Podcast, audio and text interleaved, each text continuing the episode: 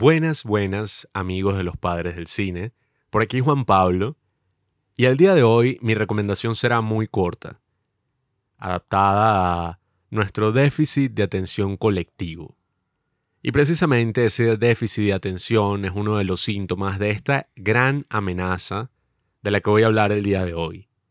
Mi objetivo es lograr que al menos una de las personas que está escuchando esto haga un cambio positivo en su vida y tome acción para realizar lo mínimo que se puede hacer individualmente para combatir una de las mayores amenazas que enfrenta el mundo en la actualidad. Así que procederé a poner mi cronómetro de 10 minutos para hablarles de esa amenaza masiva que para el día de hoy controla todas nuestras vidas. Ok, ya puse el cronómetro. Estoy consciente de que puedo sonar como un loco en este momento, como si estuviera hablando de una amenaza gigantesca, de una amenaza invisible. Sin embargo, quisiera que viajáramos al pasado por un momento. Estamos en noviembre de 2019, dos años atrás. Y es un momento en el que, si bien ya se escuchaban algunos reportes en el aire sobre un virus que estaba atacando a la población china y que algo gigantesco iba a ocurrir, quizás una pandemia, quizás una epidemia, nunca nos imaginábamos el impacto gigantesco que ese virus chino iba a tener. El impacto gigantesco que las políticas, las regulaciones y los experimentos que se estaban realizando en ese momento en Wuhan iban a tener en todo el mundo. Para la fecha, hemos perdido amigos, hemos perdido familiares, hemos perdido completamente las personas que éramos hace dos años. Todos nuestros proyectos, todos nuestros planes, todas las cosas que nos imaginábamos iban a pasar tuvieron que ser cancelados y ahora nos encontramos en un momento quizás un poco deprimente en que parece que la pandemia ya acabó y ya está acabando. Sin embargo, sus impactos persisten. Pero el día de hoy no les vengo a hablar de ese virus en particular. Vengo a hablarles de otro virus, también proveniente de China, mucho más masivo y que se ha infiltrado en casi cada uno de nosotros sin que nos demos cuenta para el día de hoy en cualquier tienda que tengan en sus teléfonos, sea la App Store, sea la Play Store.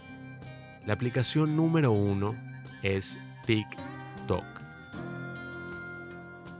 Si volvemos a este ejercicio mental de nuestro viaje en el tiempo, la primera vez que escuché sobre esta aplicación era por el gran cringe que contenía. PewDiePie sacó un video hablando de cómo ahora Musical.ly, una aplicación de la que nunca había escuchado, se había convertido en TikTok. Y muchos adolescentes, muchas personas de la generación a la que pertenezco, la generación Z, habían adaptado esta nueva red social para esparcir su cringe por todo el mundo. Todo el mundo se rió, todos pensábamos que iba a ser el próximo Vine. Sin embargo, no debimos habernos reído tanto, porque para el día de hoy casi todos los presentes, todas las personas que están escuchando esto, lo deben tener instalado en su teléfono. Yo afortunadamente nunca me he descargado TikTok, pero sí he sido víctima de sus grandes videos, sus grandes aportes al mundo a través de su imitación barata que son los Reels. Todos sabemos lo mal que hace que nos metamos en una máquina de la fortuna a ver videos de 30 segundos esperando recibir un poco de dopamina y básicamente dañando nuestro sistema neurológico para matar el tiempo. Creo que no estaríamos implicando algo muy loco al decir que cada vez que vemos un reel o vemos algo de TikTok, el tiempo se siente diferente, es como si pasara muchísimo más rápido. Sin embargo, el problema no yace únicamente en el gran daño que nos estamos haciendo a nosotros mismos al perder el tiempo de tal manera. El daño nace en que TikTok específicamente se diferencia de todas las otras redes sociales. Ha habido grandes escándalos porque Facebook, Instagram, Twitter utilizan toda nuestra información, venden nuestra información para eh, ponernos anuncios personalizados. Pero TikTok no hace eso en lo absoluto. TikTok agarra toda nuestra información a través de uno de los sistemas de ingeniería social más refinados de la actualidad. Ese sistema del que estoy hablando es el del Partido Comunista Chino. La historia de China es, sin duda alguna, una historia muy larga, una historia muy complicada que si les interesa pueden escuchar las recomendaciones anteriores que ha hecho Juanqui sobre Mao. Sin embargo, la historia de la China actual es una historia que se basa en el resentimiento.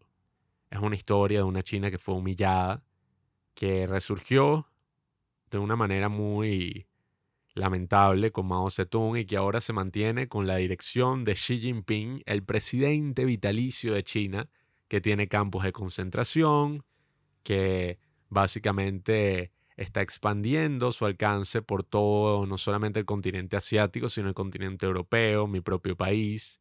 Está haciendo todo tipo de atrocidades que coincidencialmente no puedes hacer eh, eco en TikTok porque tu cuenta será baneada. Y es porque precisamente TikTok es una empresa que viene naciendo desde el año 2012. Una compañía llamada ByteDance empezó a hacer todo este tipo de experimentos en China con la inteligencia artificial.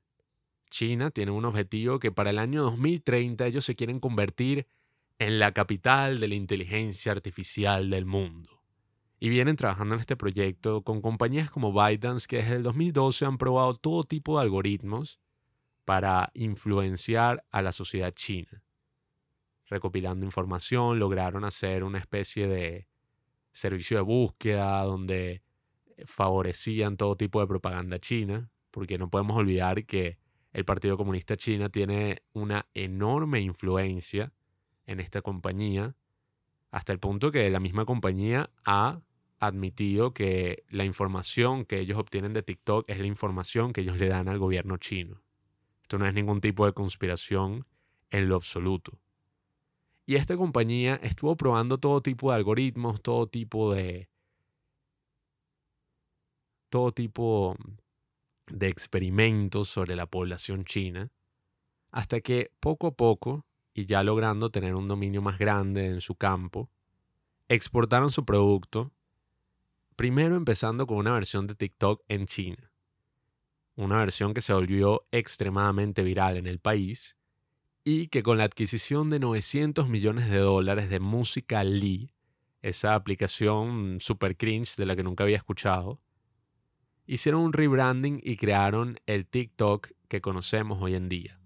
Una aplicación que está diseñada específicamente para explotar esas zonas de tu cerebro que hacen que te quedes enganchado como si fuera una droga a un contenido que no va a aportar absolutamente ningún tipo de valor en tu vida y que va a lograr sexualizar a las mujeres por una ansia, volverse virales.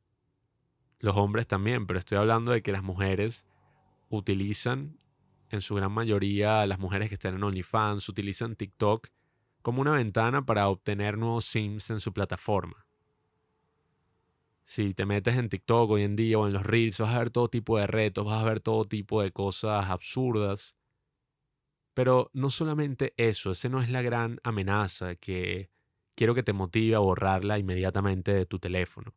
La gran amenaza es que, de alguna forma, TikTok sabe exactamente lo que tú quieres ver. Muchos dirían que TikTok y su algoritmo te conoce mejor que tú te conoces a ti mismo. Y eso no es porque, wow, qué coincidencia, qué buen algoritmo tienen, qué locura, TikTok es tan bueno, sino que ellos básicamente dicen en sus políticas de privacidad que ellos tienen acceso a todos los mensajes que escribes, a todo lo que buscas en Internet, a toda tu información y todas las cosas que realizas desde tu teléfono, ellos tienen acceso. Y al utilizar eso, pueden personalizar el contenido que hay en la plataforma de tal manera que te enganches completamente y pienses que TikTok es lo mejor del mundo. Eso para algunas personas puede ser un sacrificio que vale la pena realizar por tener ese contenido personalizado. Pero lo que estamos olvidando es que toda esa información, todos tus mensajes, todos tus gustos, todo está siendo explotado estratégicamente por este algoritmo de inteligencia artificial a favor del Partido Comunista Chino, a favor de la China de Xi Jinping, que tiene como objetivo, y esto no es ningún tipo de conspiración, el dominio total del mundo. Es un país que lamentablemente tiene un control férreo de sus ciudadanos, ha tenido tiempo y ha tenido espacio de probar todo este tipo de tecnología primero en sus ciudadanos.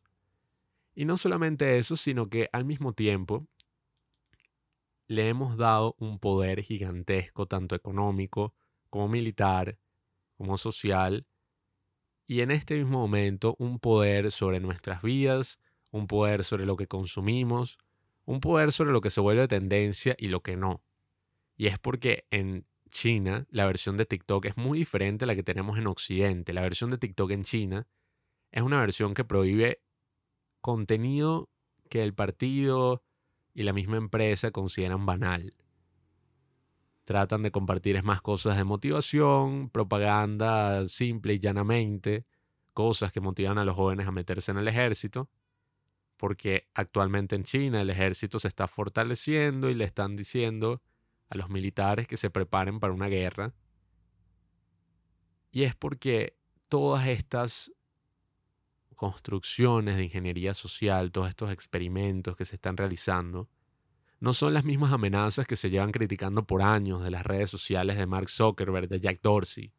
No son las mismas amenazas de, ay, estoy adicto a las redes sociales, las redes sociales son una mierda, que probablemente lo sean. Tienen su lado positivo, su lado negativo, pero aquí no estamos hablando de eso. Aquí estamos hablando de una amenaza mayor. Aquí estamos hablando de un gobierno que esclaviza a parte de sus ciudadanos. Aquí estamos hablando de un gobierno que tortura. Aquí estamos hablando de uno de los mayores gobiernos represivos del mundo, una de las mayores amenazas al mundo libre, que creó una aplicación y que voluntariamente todos la hemos convertido en la aplicación más descargada del mundo. Así que bueno, ya se me agotaron mis 10 minutos. Sin embargo, les voy a dejar un video interesantísimo que explica todos estos puntos y les habla un poco más a profundidad de este tema.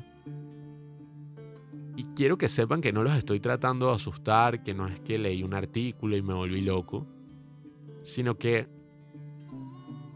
hasta qué punto estamos dispuestos a vender todas nuestras libertades, toda nuestra información por una dosis de dopamina, por una dosis de entretenimiento. ¿Hasta qué punto estamos dispuestos a dar todo lo que realizamos, a dar toda nuestra información, a básicamente hacer todo lo posible por querer volvernos virales, colaborando con un gobierno que esclaviza a parte de sus ciudadanos?